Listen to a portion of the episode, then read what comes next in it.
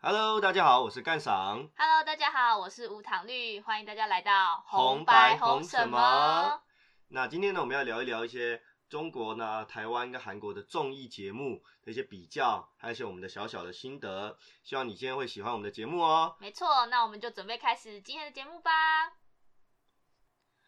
好，那我们说到综艺呢，哎，干赏你是怎么开始看综艺的？我也忘记了，好像是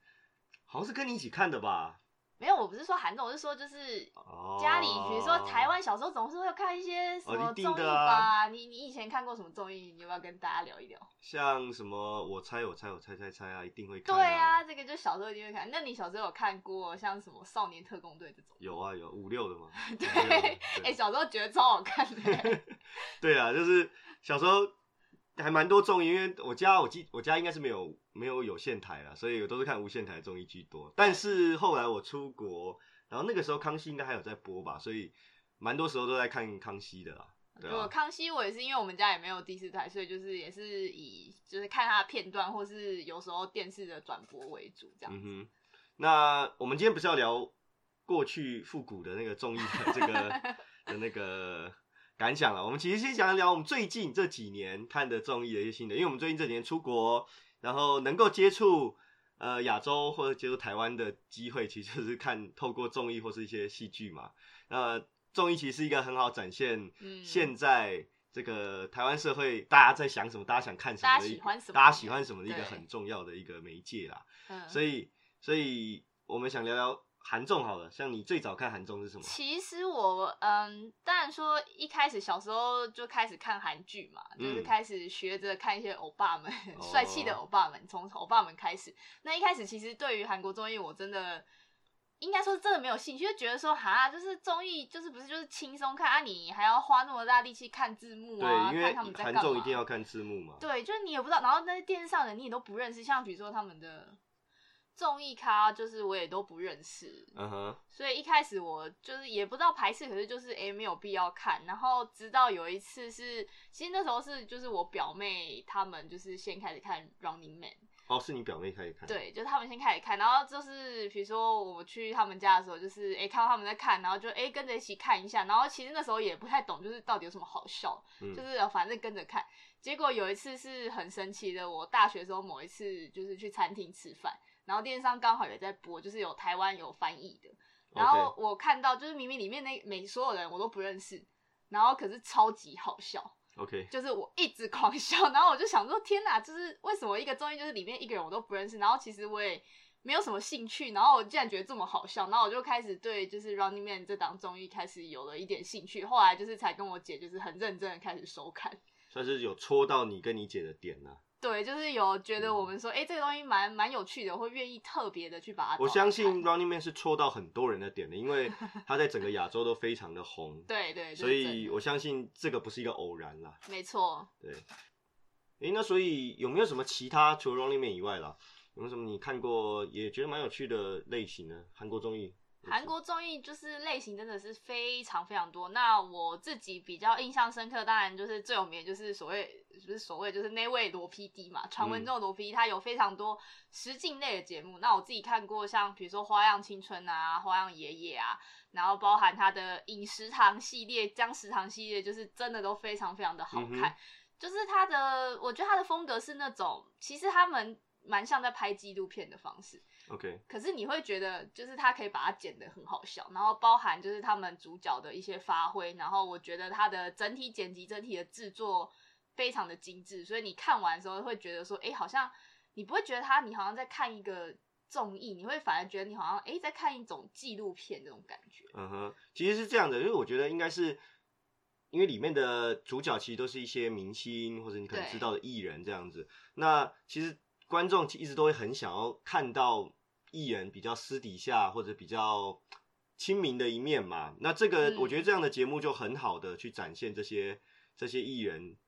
在生活中，因为他就是把把你放在一个生活的场景里面嘛。对啊，对啊，所以因为就是你可以看到他，就比如说最简单就是素颜嘛，大家不是想看素颜，哎、他起床，其实他们明星早上起床就是跟你也是一样，就是会头发很乱，然后脸也是就是脏脏乱乱、蓬蓬蓬松这样，头发蓬松蓬松这样，就是你可以看到他们最真实的一面，然后里面也有他们，比如说过程中旅，不管是旅行的过程中啊，或者是他们像比如说饮食堂这种开店的过程中，他们这种辛苦的准备，你就会觉得说，哦，其实他们跟你很贴近，这样，就算他们是大明星，对，OK，可是。我就不会想特别看到这种东西，呃，这种就是疗愈式。可是其实我看久也觉得有，有时候看久太疗愈，我会觉得有点就是没那么好笑。但是就是偶尔看，其实心灵上蛮舒服。OK，这是呃韩国比较最近比较红的，对，最近很红。那当然有另一款就是综艺，它跟这个呃歌唱或者说饭圈比较有相关的，就是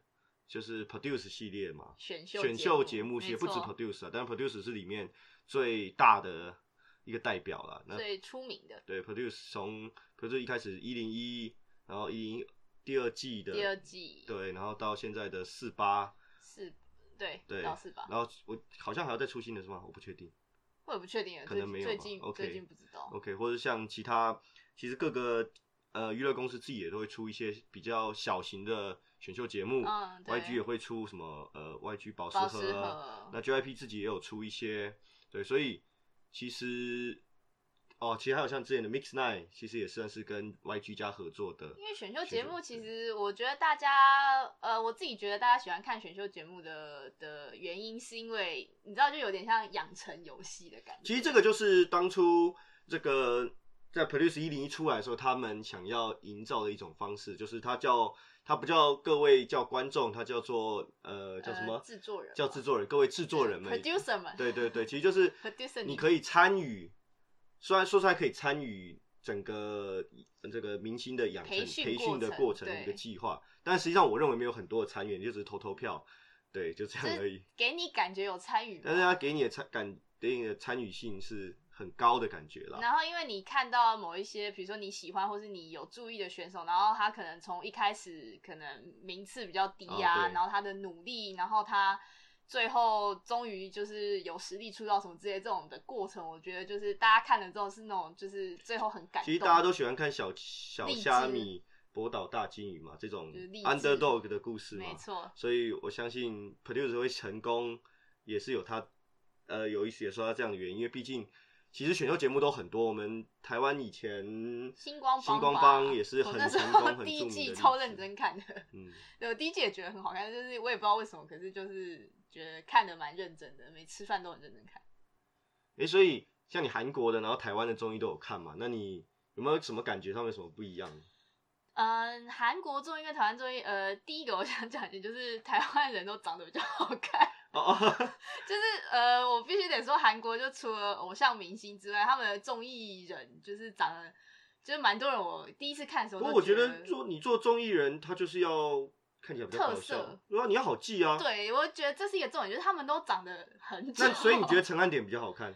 哦，我陈汉典放在韩国可以去当欧巴，我说真的假的？真的假的？我说真的，我说真的，对，就是我自己心里的感觉是这样子。对，然后。当然，嗯，台湾的话，一个就是当然我们熟悉的语言嘛，然后当然会有很多你很熟悉的梗、熟悉的时事，对你就会非常的有体会。那韩国当然有时候他们讲一些他们，比如说他们的玩笑、他们的历史、他们的，或是最简单他们韩语的双韩语的双关语笑话，你就会完全没有办法 get 到，无法投入。对对对。对，然后但是韩国的话，我自己看下来会觉得韩国他们的。嗯，制作的非常的紧密，应该说是他们，其实像他们韩韩国综艺有作家，就是写脚本的，那他们的剧情设定，不管是就是你就算是综艺节目，可是剧情设定还是很重要。OK，对，然后还有他们制作人的权力，感觉也是蛮大，就是会要照着制作人的这个设定去走，然后工作人员也是非常的多，如果是以 Running Man 的规格来看，是非常夸张。对，然后台湾的话，当然就是我可以看得出来，台湾其实就是出就出了几几台机器啊，然后剩下都是大家拿着 GoPro，然后很辛苦的就是拍，就真的工作人员有点不足啊，然后看起来的确经费经费有点缺少的感觉，嗯，对，就是蛮可惜的，我会觉得，因为台湾我自己觉得有我偶尔会看到台湾其实设计还蛮多创意的部分，OK，就台湾有些创意其实还是。蛮能够打动你的嘛？对对对，就是不过我才讲讲你的感觉啦，因为因为你不用管它制作的背景啊怎么样，就是说你的感觉，有什么不一样？或者说你也可以讲中国啊，因为我知道你有看一些中国的综艺节目嘛，最对新，的。偶尔会看一点，但中国就是不知道为什么欸，就是明明讲的是中文，然后我觉得可能是因为它的剪接方式吧，就是比如他某一个笑点，他就突然剪了好多人的就是笑的反应，然后加上罐头笑声，然后嗯我一听到那罐头笑声，我就完全笑不出来，就是我会觉得哦，怎么那么尴尬啊、嗯哼，据据我朋友呃他在中国录过节目，他是当观众了，他们是说、呃中国节目就是比较算是比较上个时代的录制的，还是停留在那个时代的录制的方法，所以他其他那些观观观众的反应全部都是预录好的，并不是现场的。也就是说，他会说来，我们要又录一个惊讶的表情，就所有人一起做惊讶的表情，哦然后做的最好的，我们会给你签名签名签名照这样子。就是给你对一对对所以也有可能在这个部分就没那么契合，因为就不是你看到你看到你真的看到觉得惊讶的东西，跟你叫你做一个惊讶的也许还是有一点点的那么的不一样。感觉还是感觉出来啊。我觉得可能还是关我们自己在电视机前面可能还是感对，就觉得出来。是对，所以中国综艺就是虽然我都听得懂，然后可是他们的笑点我就常 get 不到。嗯哼对我就觉得中国综艺我自己看起来会常常会觉得蛮尴尬的。，OK。对，可是中国不得不说，它的综艺节目制作的还是我觉得算是，因为你刚才提到韩国制作非常精良，中国中国节目制作的一定比韩国更精良，我觉得，因为它的它的经费对就是比较多嘛，它的电视台就是比较大家嘛。对，就是的确可以看到，像中国的所有的综艺节目，它的棚内就是我每次看到都只有觉得越来越浮夸。越来越真的很哦，漂亮。超夸张，就是越来越漂亮，然后就是那个舞台效果啊，灯光效果，就是怎么一次一家比一家都还要夸张，这嗯真的是砸钱砸出来，这个真的没有办法。对对对对对！啊，就是差别还是有啦，对啊。哎所以你既然没有那么喜欢中国综艺，那你有没有追最久的这个综艺？我如果到现在追最久，应该就是 Running Man 吧。还是 Running Man 就对了从我刚跟你说，我第一次看到那个觉得很好笑开始，我应该也是有可能五六年有，而且就是很认真在追这种。哦，那你也没有很认真，Running Man 出来十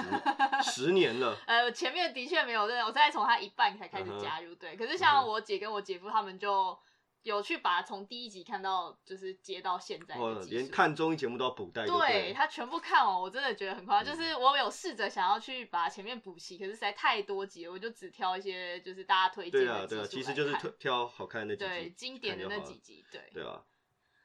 反正我推荐有一集是叫做转身。呃，嗯转世啊，转世就是呃命运的那个转世，那个非常的经典，你要去看到这一集是我最最最最最最喜欢的一集，我们会把集数附在下面哈。对，这集一定要看，对啊。然后因为我喜欢 Running Man，其实除了好笑以外吧，我就是看久了之后，觉得他们的人物设定很有趣，就是每一个就主持人他们都有一个角色设定。然后最喜欢的就是人家称的亚洲王子李光洙，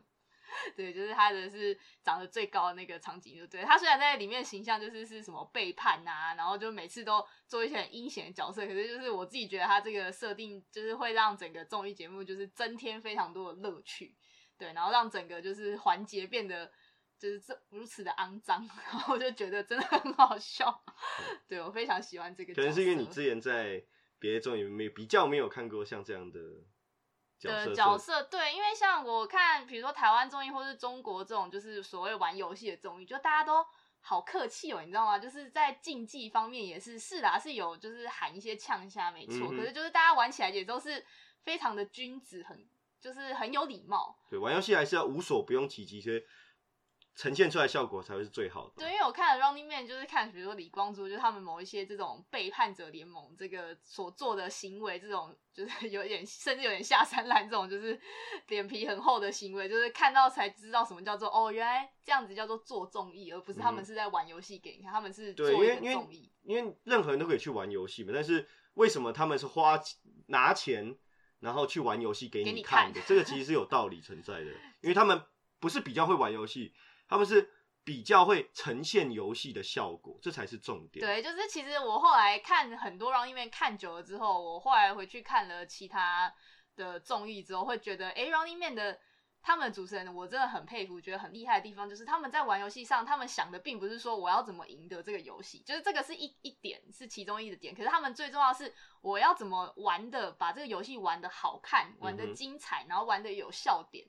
对，那我会觉得那就是我可以感受到他们在这个方面的用心，所以我就会一直觉得说，哎、他们真的很敬业，所以我才就一路一直这样看看看看看到现在也是好几年过去了。对，我想很多很多听众或者很多人就是看 Running Man 应该也是这样，就是一看了之后就开始 看了一下子就追了好多年了。我觉得它有一个很棒的是，它每周的这样的播，然后它的角它的固定的成员，其实也让很多人算是看着他们一起跟着他们一起成长嘛，然后越来越了解这些主持人，嗯，然后你会知道主持人的家里的事情呢，因为他们在节目上都会提到啊，主持人家里生小孩好了，啊对，生小孩、啊、生小孩啦、结结婚啊、交男女朋友啦，其实有一种参与他们的感觉。其实有时候很多就像是选那个实境型的实境型的节目一样，嗯。其实大家很很重要是参与感。现在观众呢，我认为很重要很重要对，而且。加上他们主持人之间，就是可以看得出来感情真的非常的好，就是他们就私下也都是认识很多年，所以等于说他们其实常常在节目上的吐槽啊或什么，就是真的很凶狠，因为很熟。呃，也不叫很凶啊，我觉得是比较到点啊，就是对啊，对啊，就是比较因为很熟嘛，所以就等于说他们，你看他们就是一起玩游戏，一起做工，一起工作上起来，你就不会觉得说，哎、这个人好像就是。呃，他们两个之间其实没有什么火花，然后没有什么综艺效果，对，就是他们默契很好啊，应该说是这样。对，就是目前我觉得为什么会喜欢看《Running Man》的原因吧，然后就是没有讲出来原因是什么原因？就是人人物设定啊，哦，就是人物设定哦，设原来如此哦 人物设定会玩游戏，哦呃，会做综艺，哦好笑，综艺好笑，对，哦看综艺不就是为了轻松嘛？哦，对了，就是你要看的好笑才会想看嘛，哦，所以其他都不好笑。其他也没有不好笑啊。那你在讲什么嘛？其他比较不好笑，哦，比较不好笑对，所以他们不会玩游戏，不会做他们很会玩游戏，但不会做综艺。啊他们不会做这个。哇，你这个 哦，这指控，哦，糟糕了，我的指控好凶哦。对啊，我就只不过想要讲你喜欢什么，你竟然只能批评别人来垫高自己喜欢的节目，我也是蛮佩服的啊。感想有点差劲。感想好，你刚才讲完了吗？我讲哦完了，好 对，讲完了，谢谢。啊，讲那么多的 Running Man，那其实我也知道，在台湾跟中国其实都有很类似的节目。嗯，呃，台在中国的叫做《奔跑吧兄弟，兄弟》，然后在台湾呃就是吴宗宪主持的综艺玩很大。嗯，对，这两档节目呢，其实跟 Running Man 是蛮有对比性的啦。所以如果要看，因为呃 Running Man 的主要最主要的主持人其实就是刘在熙对或，者刘在石，嗯不管。那刘在熙呢是现在韩国最当红的主持人，他的手上的节目非常的多，应该是大家都叫国民 MC 啊，其实应该就是最受到追捧的一个主第一名的主持人，可以这样讲。最红。那在台湾，吴宗宪就是 local king，他是嗯台湾最大咖的的主持人，这个应该也没什么好说的啦。嗯，那奔跑吧兄弟我比较不熟，你可以稍微介绍一奔跑吧。兄弟他们的主 key 就是刘在熙这个角色是邓超，但是其实邓超因为他毕竟是演员，嗯哼，他其实不是主持人出身，也不是综艺人出身所以其实他的场控能力就真的没有比较好。所以会有一些差异，就是对，就是他比较有点没办法控制其他的成员，或是就是控制到现场的状况这样子。OK，所以就我所知道，《奔跑吧兄弟》它其实在第一季的时候，那他呃应该是浙江还是湖南卫视，我有点忘记了，我忘记了可能是浙江卫视，嗯。它是有跟 Running Man，因为当时其实他就是看到韩国的 Running Man 非常非常的红，对，所以他就希望把这样的模式几乎是一比一复制的引进，所以他这样当时找了 Running Man 主要的这个制作人，嗯对，呃，叫做哲明，我不知道姓什么，叫做哲明，哲明，他哲明他们就叫 PD 哲明 PD，对，嗯。那也请来请到他们里面的摄影团队，那其他幕后人员，我相信他们应该有一并的带过去，做了应该是第一季还是第二季，反正就是前面几季的对前面几季。的的的的的奔跑吧兄弟，所以基本上那个前面几季是完全是韩国的团队帮中国做的，对，对，那综艺玩很大这方面呢，是应该是没有太多的韩国方面的资源啦。那可是呢，在当时也是喊出就是台湾制作最大，然后那个最像 Running Man 的一个节目了，所以一直从开播到现在，现在应该还有，它其实收视率一直都还蛮不错的，也是每周每周播出的，那也是主打就是户外，然后会有比较多竞技竞技大地游戏这样对对这样的主题。那今天就想来稍微聊聊这三个节目，毕竟这三个节目其实它在同质性上是非常非常的高嘛。嗯，很类似。对，那 Running Man 我们刚才讲了很多，Running Man 呢，其实它主打的其实就是它的个人的特色为主，就是每一个主持人的特色。他总共呃早期是七个嘛，对，现在是现在是九个。嗯，哎不对，现在是八个。八个。Oh my god！哦，我天 Oh 啊，我居然讲错了，现在是八个，对不起，对不起，再说一次对，不起，现在是八个。八个，好不好？八个，对，然后里面在呃，他经历一些些呃些微的调整，其实他中间大概前几年也经历过一次，就是收视率在韩国当地很低迷的状态，就是差点要收，差差点这个节目就要收掉，因为毕竟呃赚钱的来源基本上还是电视公司在韩国的本土的收视率，但海外卖的版权也许支撑不了整个节目的制嗯。作。那中国的《奔跑吧兄弟》一直它的的节目的收视率都非常在中国都算是名列前茅，它是季播的形式，我记得没错的话，对对对，它比较不一样，它是季播的形式，然后也是一样有有固定来宾，我不确定几名了，但是呃人人物设定有些许的不一样，嗯，但是我记得是很类似，因为因为主要的这个主要的主持人也大概是七八个左右，我不确定。一。开始也，但是每一季会换啦，比如我记得第一季是 Angelababy 嘛，然后后来后来就换成迪丽热巴，就最新的中哎、中间他去生小孩的时候，对，去生小孩的时候候，对对对，这这件事我还记得，突然换，对对对，那其实因为都是参照比较多男性的主持人，然后搭配一两个，等于说万绿丛中一两点对这样的搭配。对那台湾就比较不一样，台湾就稍微有点另辟蹊径。在早期的话呢，我记得是分成红黄，哎、不是红红队红队跟黑队吧？哎、黄队跟黑队，黄队跟黑队，对，黄队，然后一边是吴宗宪的主主持队，然后一边呢是由来宾，来宾主持，通常是最大咖的一个来宾啦。嗯，那常常会有呃，像是以前 Energy 的成员呐、或者五六的成员啊，或者是好像台志远有一次当啊，对，就是蛮多，队长，对，就是你来的来宾比比你你你就是比较呃资深的来宾呢，嗯就会当来宾队的队长，那其他来宾就会分给其他人，所以并没有所谓的固定主持人，除了吴仲宪一个人，然后后来其实有加入 Kid，对，就是 Kid 有算是变成固定的主持人，那最最近我就比较不知道，最近好像还有是小鬼。哦小鬼，OK，最近的话，吴宗宪的角色变成是嗯啊，对对对，裁判嗯哼，对，然后因为就是他可能年纪大，真的玩不太动，然后就变成是他是裁判的角色，然后两队对抗是呃一队是小鬼队，一队是 Kid 队，所以我们从那边可以看到，其实从主持人的主持上面，组成上面其实就有一些些的不同对。那台湾是以分队对抗，几乎基基本上每一次都是以分队嗯对抗的嗯模式在进行，所以就会缺乏了 Running Man 里面经常会有个人战，就是说没有组队的形式，或者是情侣游戏、情侣 couple game，就是就是两两一组或是嗯男女一组的这样的模式，其实就会比较缺乏了。嗯，那首先，其实比较有趣的，其实就是 Running Man 跟奔跑吧兄弟之间的对照了。对，因为，嗯、中国综艺节目常常被人家诟病的，有一点就是抄袭的问题，我们必须说，很严重吧？嗯，对。非常我们稍微查一下，其实光是对照的出来，蛮明显的哦。这六十几档是吧？这几年来，就真的很多吧，几乎当红的主打节目，只要一出就会马上有一个类似的，对，就是中国都会有类似的节目，当然其中到底有没有白版权，其实我也不是很清楚，有些有买，有些没买啦。对基本上有买都会讲啊，所以大部分都是没有买的。对，所以因为它抄袭有时候有比较明目张胆，它是抄 logo、抄整个节目的流程、抄这个呃玩游戏的玩法，对，这些都很常见的。对啊，所以。跑奔跑吧兄弟算是蛮特殊的，就是他是有买版权，他是请到了韩韩方韩方团队来制作的。对可是我们自己两边都有看过，对，我们必须说，那《奔跑吧兄弟》在我看来确实还是没有《Running Man》好看。嗯你看《奔跑吧兄弟》的时候，觉得有什么问题吗？嗯、我看《奔跑吧兄弟》，除了我刚刚前面讲的，就是大家都很客客气气在玩游戏，就是没有在做中，就是很努力的在玩游戏这一点之外呢，我觉得是呃他们的人物设定是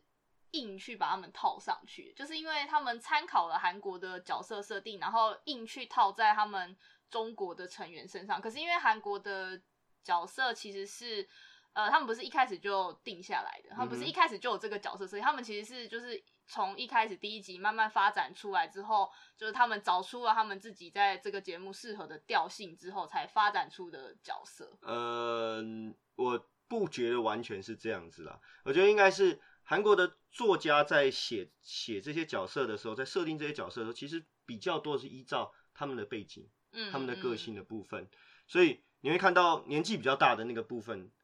比如说刘那个迟迟症的部分，嗯。迟迟症的部分，他就是他的很多的角色设定，他比较弱啦，他玩游戏比较不强啦，嗯。他会反应慢半拍啊，跟不上啊，嗯。这些都是根据他年纪比较大、嗯，这件事去设定的，嗯。而不是说不定他私底下非常的精明，嗯，你也不知道，其实你不知道，对，对，可是他尽量在节目里就要凸显出这点，其实是从剪接、嗯。从角色设定、台本就是剧本这些给他们嗯。看的是这些东西，其实都要做好，你才能嗯。真正在观众面前呈现出你想象他他想要给你看到的迟迟症。那我觉得《奔跑吧兄弟》呢，在就像你刚才讲角色设定这个部分好了，嗯。他并不是硬套，他只是说他想要这样做，嗯，但是它的剪接、它的其他的设定上配合上面，它并没有做到一个很很自然的效果。嗯对，比如说他们在聊天的过程中，好像每个人就是没有进入自己的角色，就是大家只是照自己本人在聊天，本人在聊天。对对对，那并没有那么多的根据根据剧情的需要或者是节目的需要，需要，嗯、然后去讲讲他们的话题。嗯。对，因为像 Running Man 比较最经典就是他开场的时候都有一段闲聊，那闲聊的过程中就问一下啊，你最近干嘛啦、最近有什么新鲜事啊？嗯这些东西，那这些东西在谈话内容中呢，其实都会他的笑点，其实那讲话是很无聊的啦，尤其他们都讲韩文，嗯，但是他们会特别去找人家的茬，哎、找人家的茬这个过程，其实都是根据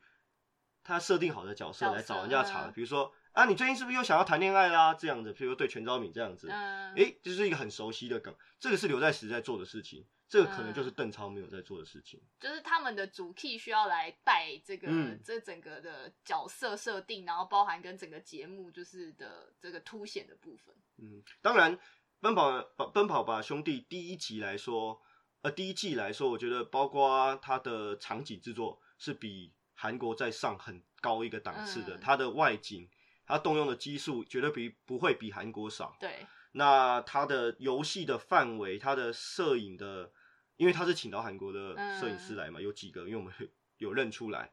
那这些韩国摄影师在拍摄上面基本上没有什么太大的问题。就是跟在 Run 里面拍摄是一样对，因为你要，因为它里面最有名的环节撕撕名牌这些环节它是需要摄影师跟着跑来跑去的。嗯，对，嗯当然会有一些问题是在语言沟通上，其实是有一点问题的，可能他没办法跟他的摄影师很好的沟通。嗯他也没办法跟主 PD 就是泽明很好沟通。我想嗯这一部分上，一定在他们内部有一些还是有一些隔阂啦。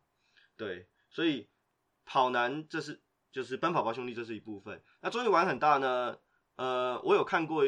几集他们的幕后的节目，嗯，他们的制作单位其实不大，就是一小间办公室，嗯可能十来个人吧。那也不会像 Running Man 或者奔跑吧兄弟一样一人一机的状态，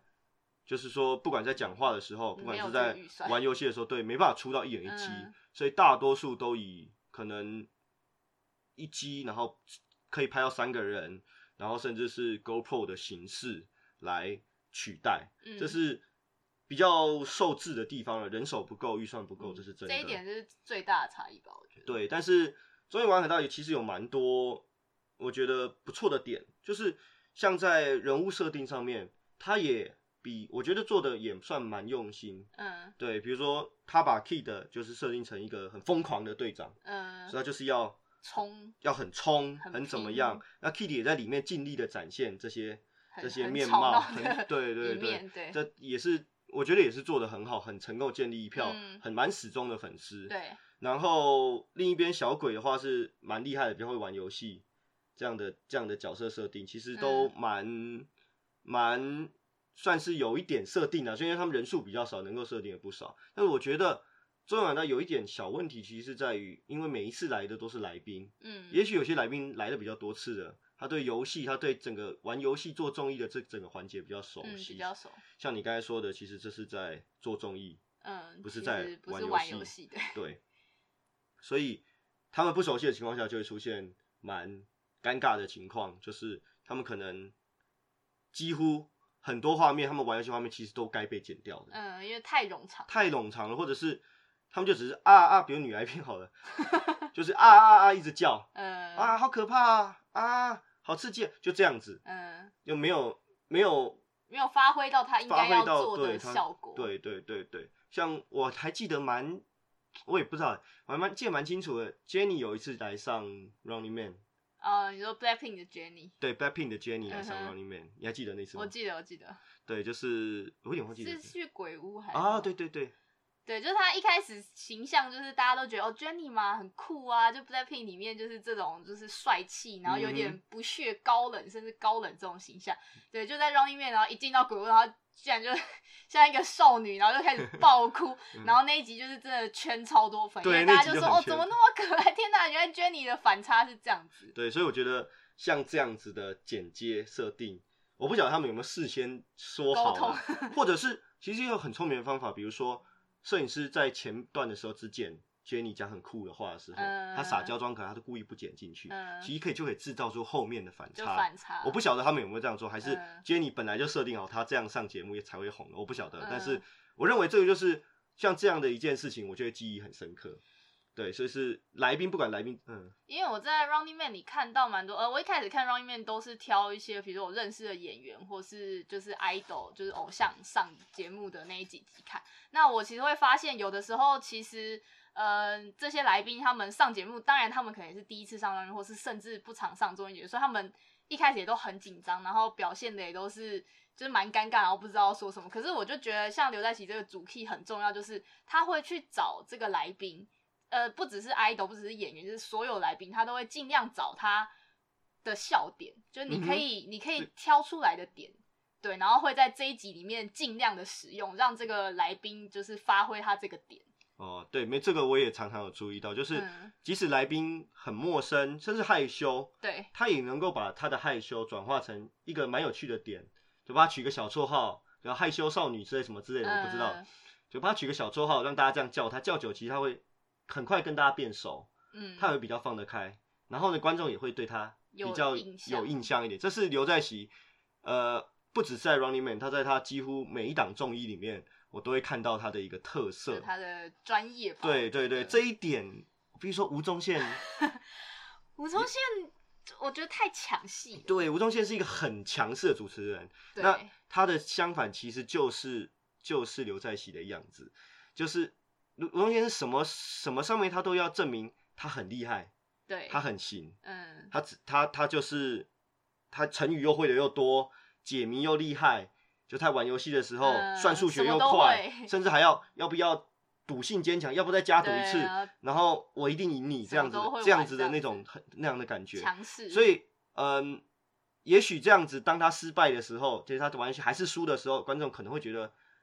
呃，很好笑。可是像刘在熙就不是，刘在熙呢，他会表现出这样子，嗯，可是他会故意，我们看太多了，我们都会 发现，他基本上就是故意输掉游戏，甚至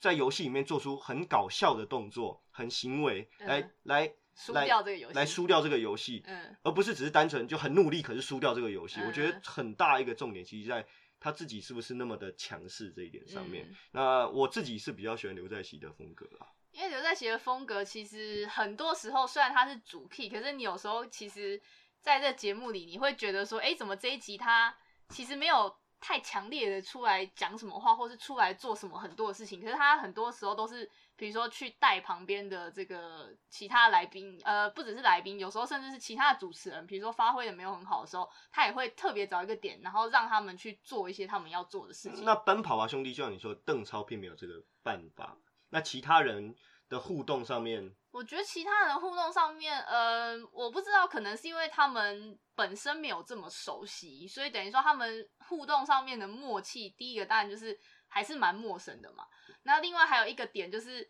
当初一开始那个，因为像之前 Gary 还在的时候，Running Man 不是有周一请你嘛，就是跟智孝跟 Gary，、然后那时候大家也是很喜欢嘛，所以那时候奔跑的兄弟他们就又也帮 Angelababy 设定的，我忘记是跟郑恺吧？对，这就是我说的，对，你的人设基本上要跟他的人物现实人物背景有一点重要有合。关系的。Angelababy 结婚了耶，对，然后那时候，而且全世界都知道她老公是谁。黄晓明呢，对，然后他们就在节目里硬帮他配了一个不知道是什么周五情侣还是什么之类，然后大家就会觉得说，我又不是不知道你老公是谁，这样不是对，很这就奇怪吗？是这就是蛮没有逻辑的一件事情啊。对，就是硬凑上，我自己觉得是硬凑啦。嗯对，所以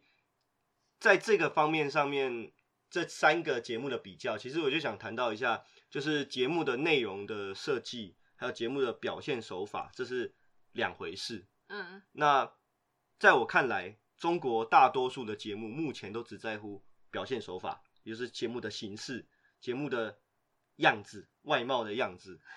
可是没有太多的去去去去 set，就是设计设计自己的内容，这件事很重要。比如说，就以 Running Man，就就我们还是还是回到刚才的嗯。举例里面，嗯，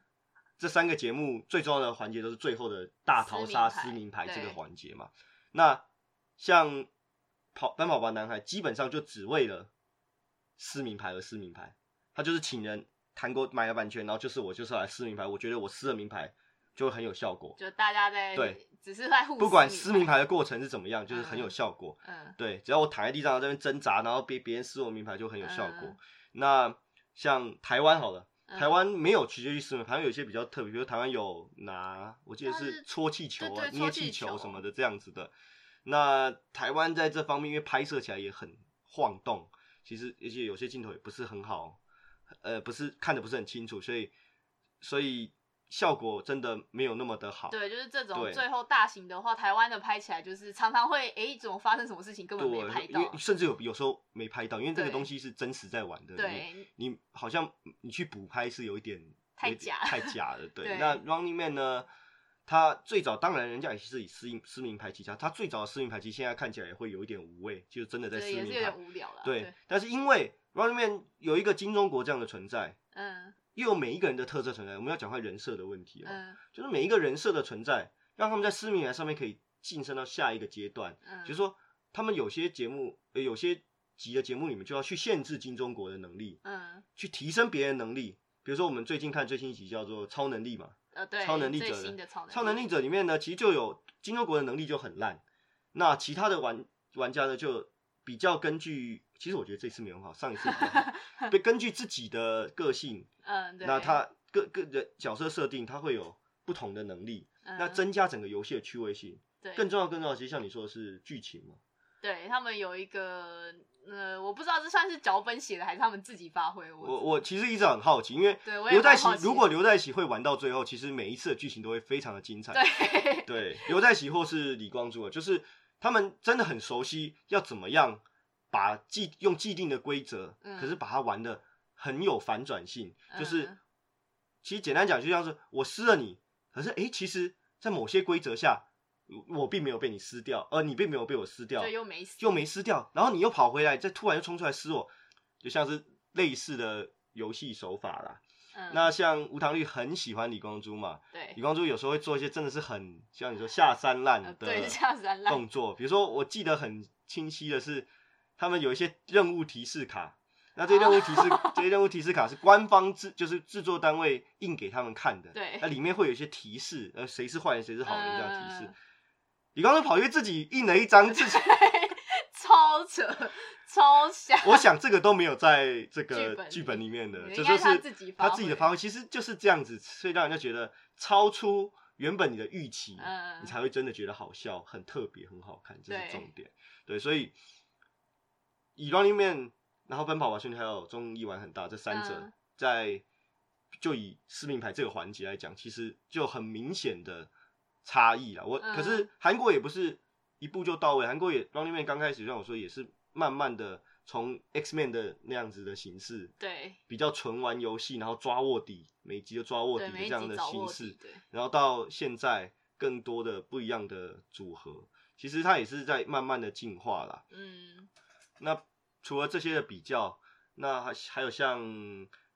选秀节目，其实也是蛮多抄袭的。呃，对，有些有抄袭，有些有买版权，很多 OK，都有。能介绍一下吗？嗯，第一个应该是呃，其实我像 Produce One O One，我一开始也都只有稍微看过，然后是认识里面的人。然后我其实比较认真看是 Produce 四八，OK，对，就是他跟呃 AKB48 合作的那个版本。对，我们讲一下时间序好，就是其实韩国的选秀节目一直都有，其实各国一直都有选秀节目，嗯像台湾就是星光大道嘛，一直都有延续，好像到后很多季。嗯，那中国的部分，我所知道的话，像是这个超偶，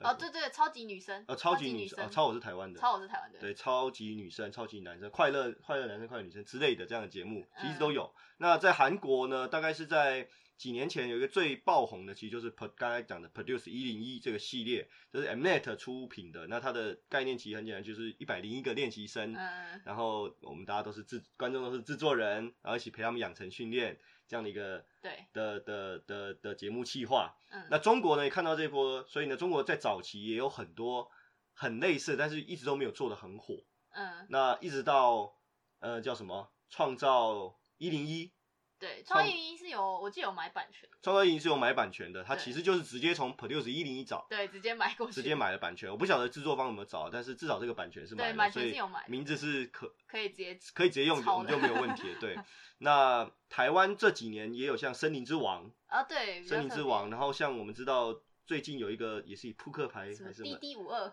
呃对的那个节目，对，那这个还好像还没有播完，所以我们就不聊。嗯，那我们就可以来比较一下《创造一零一》跟当时他对尬的其实是 Produce 四十八对这个节目。嗯那《创造一零一》的话呢，在整个的节目的流程，每一集几乎每一集的流程上面，应该说都完全的一样啊，跟你在看基本上是一样的 Produce 一零一上面是完全嗯一样的。那 Produce 一零一后来又出了第二季，它第一季是女生，第二季是男生，男生然后到第三季呢，它跟 AKB 四八，也就是日本的秋日本的秋秋元康秋元康对一起合作制作的。那他找来了日本 AKB 四八的一些也算练习生，是已经出道的明星嗯都有，都有，然后一起合作来选出他们要出道的呃就是十一名成员 i z One，i z One 对对这个这个这个团体。那在这两边你有看过吧？这两个你都有看过，有我有看过那你来跟我们讲一下，你觉得有什么不一样？呃呃，如果是 P D 四八就 Produce 四十八的话，我其实，在看的时候，嗯，我本身已经觉得它的每一集已经很长了，就是因为它一集大概都有一个半小时，有时候甚至快要两个小时，因为它毕竟要剪这么多练习生的画面，然后甚至你一定要还是要剪到导师的评论嘛，然后嗯跟就是各个的大小事情总是要剪到一点，然后就是其实已经一个半小时到两个小时，以一档综艺节目来说，已经是非常的长，我自己觉得。然后可是像中国的创造一零一，我记得那个时候他们一集基本上就是三个小时。对，很长，在网络上就是三个小时，然后还会再出一个什么幕后花絮什么对之类，然后我就会觉得，嗯，这个如果你要剪一个三小时的量，是没错，你可以有很完整的把练习生很多都记录下来，可是会变成是比较没有重点，嗯哼对，哼，所以长度上面的它的这是第一它的把控点不好，对，这是第一点。那再来第二点，我自己是觉得，嗯、当然他们的流程基本上是一样的嘛，就是他们比如说选歌啊，然后比如说嗯嗯、当周的可能前前一二名，他们可以去。嗯，选团员啊，或者什么分组，就是这些其实模式都是差不多一样。但是我在嗯创造营就是中国版的中间看到比较多嗯轻松的游戏的部分，哦，对，就比如说他们可能会剪出呃，可能将近一个小时完整的游戏的过程，就是他们说哦，我们要增进现在团员们之间的感情，嗯对。所以我们要来一起呃跑步，一起做跑步练习，对，或是玩一些团康、啊、团康活动，然后就剪出很冗长，几乎几乎没有剪辑笑点或是综艺点的的整个过程。对。那我觉得这个是在呃创造一零一这个部分，对，因为如果以选秀节目来说，其实这一点是你可以看到练习生们变熟。可是我自己觉得，如果是以选秀的目的的话，这个其实都不是重点，因为其实选秀大家就是想看他们努力练习，嗯跟他们如何最后呈现他们表演的这个东西。对对，然后反而是在舞台上，我会觉得中国的呃舞台，我觉得舞台就是一定两边都都很认真在做，这是没有没有话可以说的。可是像呃中国的舞台，它会在后置上加入了太多我自己觉得有点不必要的东西，嗯反而你让我们所谓我们观众都是制作人嘛，我们这些要挑选的人，我看不出来这个角色到底不是这个角，就是这个练习生到底他表现的好不好，因为你加入太多效果跟剪辑了。对，然后跟你帮他做一些什么晃动啊，很酷炫啊，什么颜色变不一样，可是你根本不知道那他到底跳的好不好，到底唱的好不好。对，可是因为像在韩国的话，他当然也是会有剪辑，可是他的剪辑手法是就像呃韩国一般打歌节目他们的简介就是一样，就是一集一集一集这样子的剪。然后当然你在网络上也可以找到他们嗯、每一个人的直翻拍的完整版，每一个人直拍，每一个人的个人单独镜头的完整版。对，然后你就可以去检视说这个嗯，就是练习生跳的怎么样，是不是你就是他他是不是你喜欢的这样子？当然，因为因为韩国在偶像制作上面，它有它天然的优势，它已经太太太太熟悉这样的制作，嗯。所以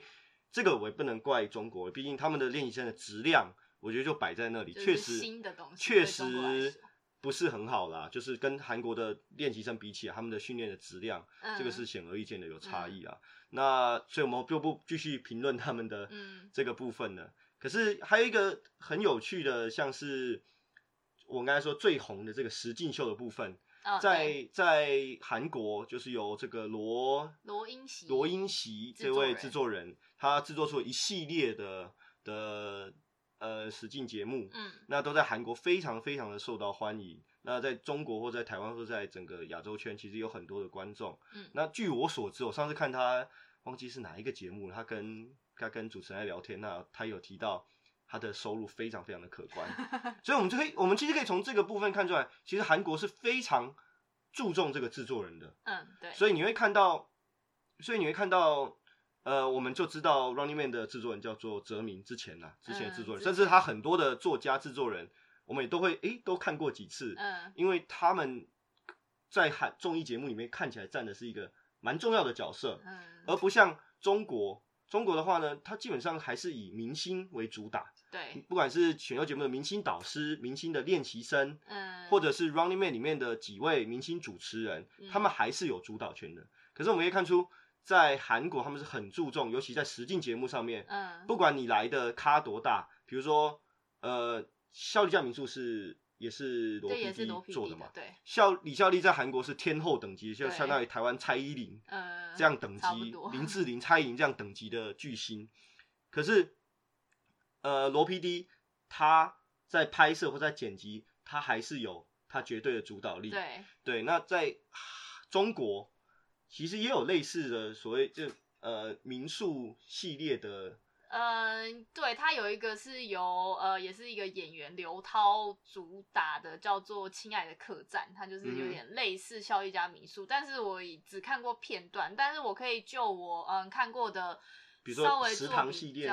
呃，对，像比如说像食堂你比较之前比较红的中餐厅嘛，就是黄晓明的中餐厅，就对 对照了罗 PD 的罗英喜 PD 的那个饮食堂跟姜姜食堂对，那其实饮食堂是它的主主要主要的对，因为它是由就是尹汝贞这位呃非常资深的老前辈，对，就是由他带领的一些年轻的演员们，然后一起到第一季应该是在呃印尼的某一个岛。对，忘记某一个岛，然后他们开了一间餐厅，然后算是他们做的料理都是韩式，就是嗯算是介绍给外国人韩餐是怎么样。嗯对，然后第二季是在西班牙，嗯，对，那我是觉得他们的剪辑手法上，嗯，他们很重视，因为他们来的客人也都是外国人嘛，嗯所以基本上他们就是这些外国人，然后我觉得很用心一点，就是这些外国人他不管说什么语言，他就是都会帮你翻好他们的内容，哼，就是每每一组客人，不管是他从哪里来，就是你一定会知道那些客人他们在讲什么，他们在讨论什么。对，然后在中餐厅的部分，因为我看到中餐厅的模式是，他们虽然是在我不知道在哪里开餐厅，可他们邀请来都是中国人，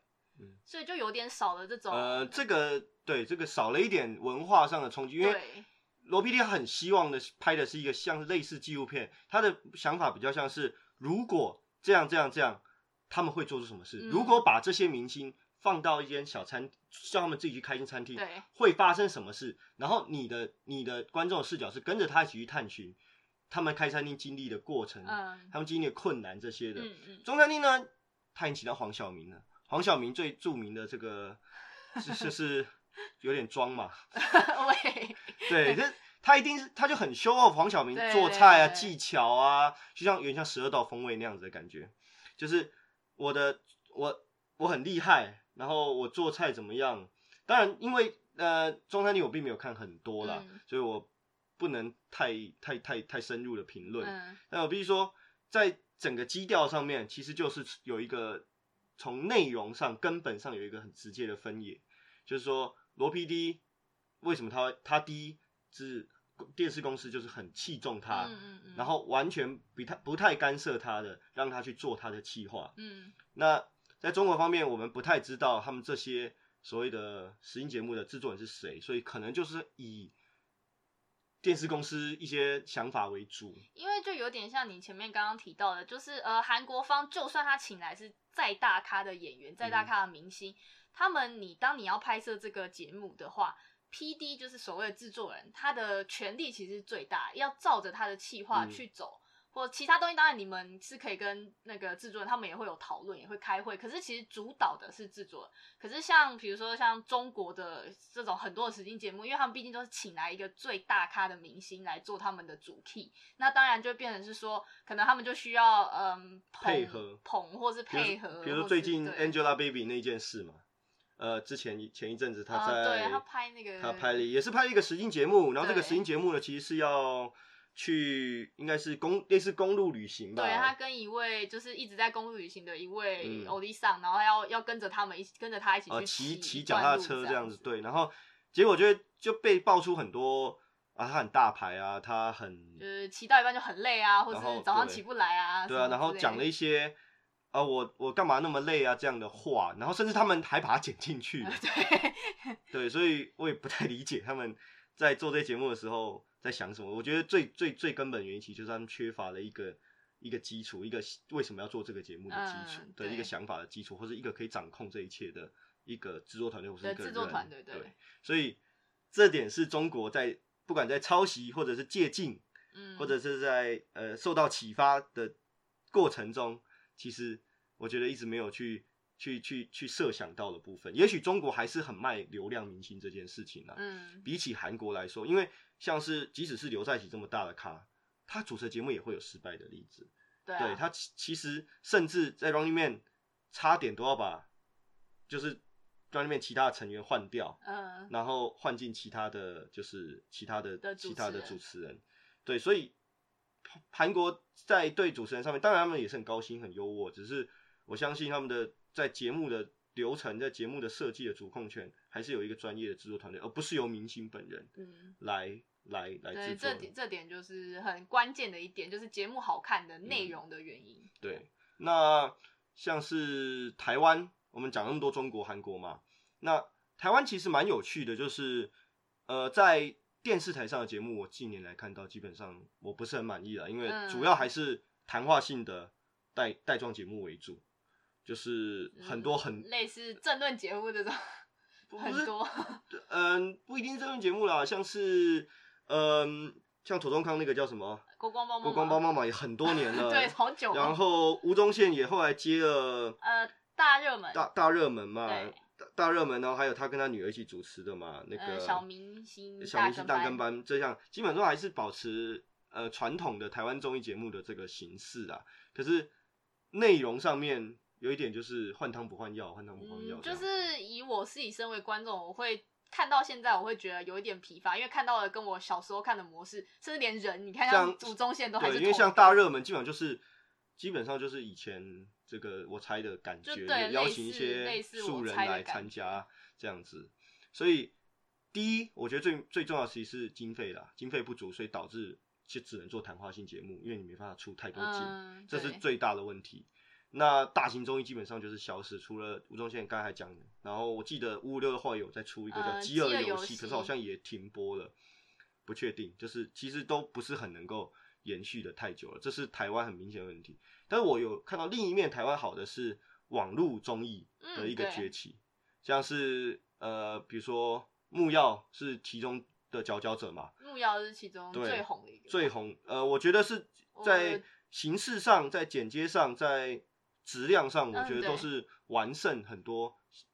电视台的节目的。对，甚至是完胜。对，那那很很有趣的是，其实台资源或者是说昆达或者是说 Kid，嗯，他们本身其实也是电视电视电视圈的人嘛。对，那他们也愿意跨足到网络综艺这一块，而且我不晓得他们的制作人就是百祥以前有没有类似做综艺节目的经验，嗯。他是什么背景？但是很明显的，木曜四超玩的制作是非常非常非常精良的，他的这个主题定的还算有趣，也就是有点类似半实境节目，他去参观各行各业，体验各行各行各业的这样的，不算很新颖，嗯。可，是配上他们节目其中几个主持人比较鲜明的个性，其实就有点像我们像刚才讲 Running Man 这样子角色设角色定设定的部分。嗯那他的拍摄制作，再加上他的主题，每一集去不同的呃行业行业去参访的时候，其实蛮有趣的，因为你就会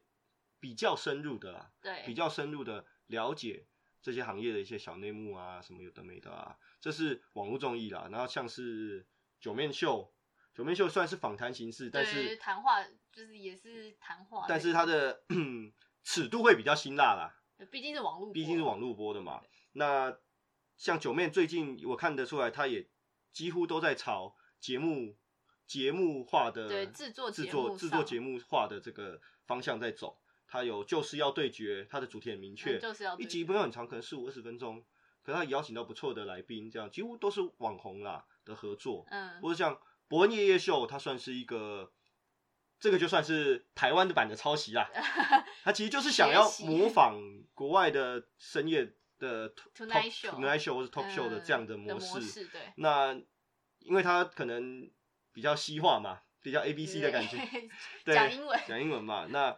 他又很喜欢就是美式的脱口秀的模式，想要把这一套照搬来台湾。当然，我在第一季的时候会看到他们有一点点小小力不从心，所以他也做了一些小改革。嗯，他我觉得他这几季来调整蛮调整的蛮好，他又加了很多的新的小单元，他的那个助理主持人的设计也越来越，不包包括是那个老 K，老 K 或者是那个贺龙嗯，这些助理助理主持的这些小设计也都越来越好。对，那他们自己的批判性，他们的这个多元性，他们甚至邀请的来宾，邀请的来宾也都非常大咖。我们就有有柯文，诶有柯文哲吗？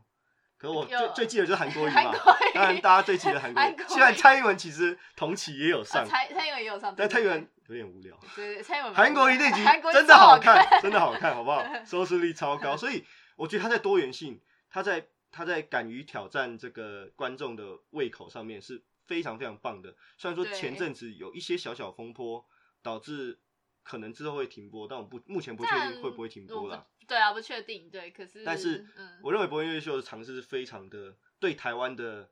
娱乐产娱乐的产业是非常重要的一个呃嗯挑的尝试啊。对，所以我很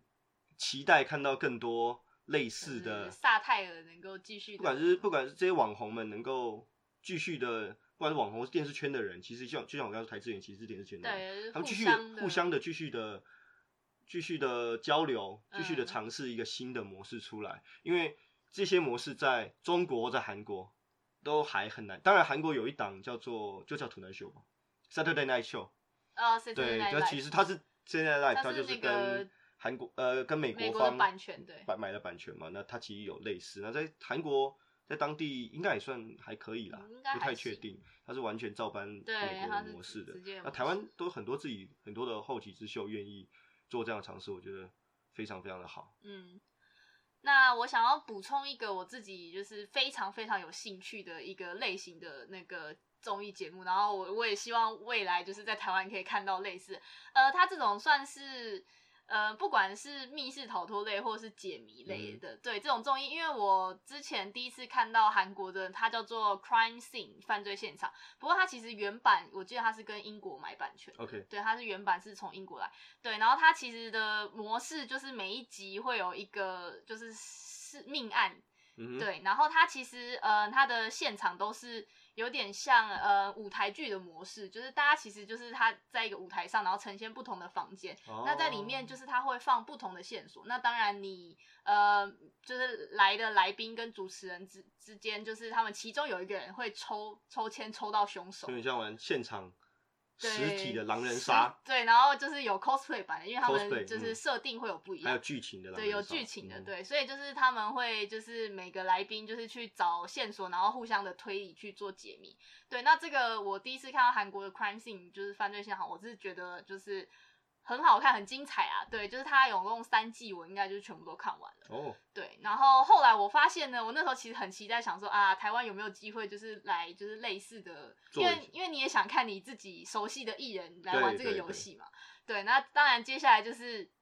嗯，中国有买的版权，对他们做了第一季叫做明，呃，我忘记是叫明明星大侦探还是犯罪现场，我忘记第一季叫什么名字。对他们有合作的，就叫他明星大侦探。对，就是第一季是明星，然后那个就是因为里面就是鬼鬼有加入，然后鬼鬼是那种比较强，然后比较活泼的角色，所以就是鬼鬼在那边也算圈蛮多粉。OK，对，就是因为他在里面就是也是很可爱的一个角，就是一个设定这样。那那个明星大侦探，我一开始其实也蛮认真在看，那当然第一季它其实差异，但案件都不一样，可它差异跟呃犯罪现场就没有太大的差别，模式都是一样的，所以也算好看。对，也是算蛮好看。第一季我也很认真在看，但是后来第二季之后，他们就是因为没有再继续买版权，所以就变成是中国自己的制作方做。但其实我觉得，嗯，他们的模式有一点改变，可是我并不觉得它失败。哦。对，我觉得是，所以算是一个好的好的例子哦，好的例子。对，就是我看到中国综艺，我觉得一个算是不错的例子。对，就是他后面的，嗯，因为我怎么说，韩国的犯罪现场，它比较重视的是其实是推理。就是不同，就是不同人物之间，他们互相推理，然后它是很有逻辑的犯案手法，而且都是合理的。哦，就是查案呢，比较像是单纯查案的对，查案，对，当然他们会有一些小角色，会有一些互动，可是其实就是剧情上也是就是带过，其实没有太着重。当然有一些些的社会议题，可是都是在嗯比较背景的部分。但中国它后来就是我，我觉得可能是因为它那个也不是在电视上播，它可能应该是网络节目。哦，网网对，所以等于说它的议题上，它的也不能叫尺度，可是它的议题上就是可以讲一些电视上不能讲的议题。像什么议题？比如说，嗯，比如说校园霸凌啊，或者整容，整容，然后对，或者是呃类似，甚至有些是有点恐怖鬼怪这种题材。哦，玄幻。对，就是都可以提的。对，然后就是。加上他后来的场景，就是因为你也知道中国制作，它的场景就是搞得非常非常的浮夸，逼真，对，逼真。然后他们反而后面很多的剧情，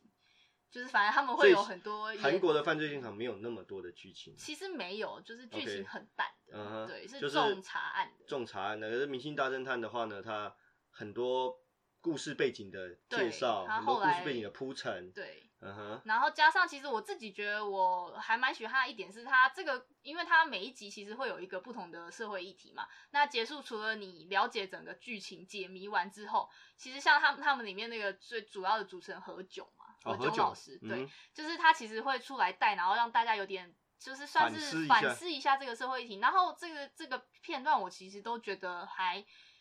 一个是我觉得还蛮有意义的。就是他们讨论这个议题，其实你的确会说，借由这个案件会了解说，哦，为什么世界上有人就是想要整容？那整容这件事情到底是好还是不好呢？嗯，对，就是他也不会给你一个答案，但是其实带你认识了这个议题。对，其实有时候很多很多议题是我们根本连认识都没有，我们只听过这个名词，他们从来没有想过为什么有人去整容，为什么有人反对整容这样的。对，所以我觉得他就是在。每次案件的结束，就是他社会案件结束都有做一个小小的反思环节，我自己觉得是很棒的。对，在社会教育意义上也很棒的。对，就蛮有意思。那还蛮蛮难得的，因为中国也是，我也知道嘛，其实内容审查是很严格的嘛。那那过大部分东西都蛮自私化的，所以这也算蛮跳脱一般中国。对我也有点意外，我觉得有可能是因为他是在网络上，所以审查的没有并没有这么严格的关系。对啊。聊到最后啊，其实最重要的还是希望台湾自己能够做出好的、好看的综艺、好看的综艺、优质的综艺。嗯，那我认为一定要以精致的内容取胜，因为不管比钱、比这个制作的的经验，嗯，或者是各方面呢，其实台湾都很缺乏啦，必须说。那观众的收视人口也都很分散，因为电视台实在太多了，对，对啊，那还有网络来分食这块大饼，嗯。所以一定要很精致的内容，很有创意的内容，对，有特色，有特色的内容。最重要的是，其实我觉得可以往本土化方面走，嗯，就是不是说台讲台语就是本土化，就是说台湾在地的特色有什么样的特色，嗯，有什么样别人没有的东西，嗯我们去往那一块做。我们不要去抄人家，我们不要去做跟人家一样的东西，我们做自己自己才做得出来的东西，只有台湾人才做得出来的东西。你要问我是什么？对不起，我不知道。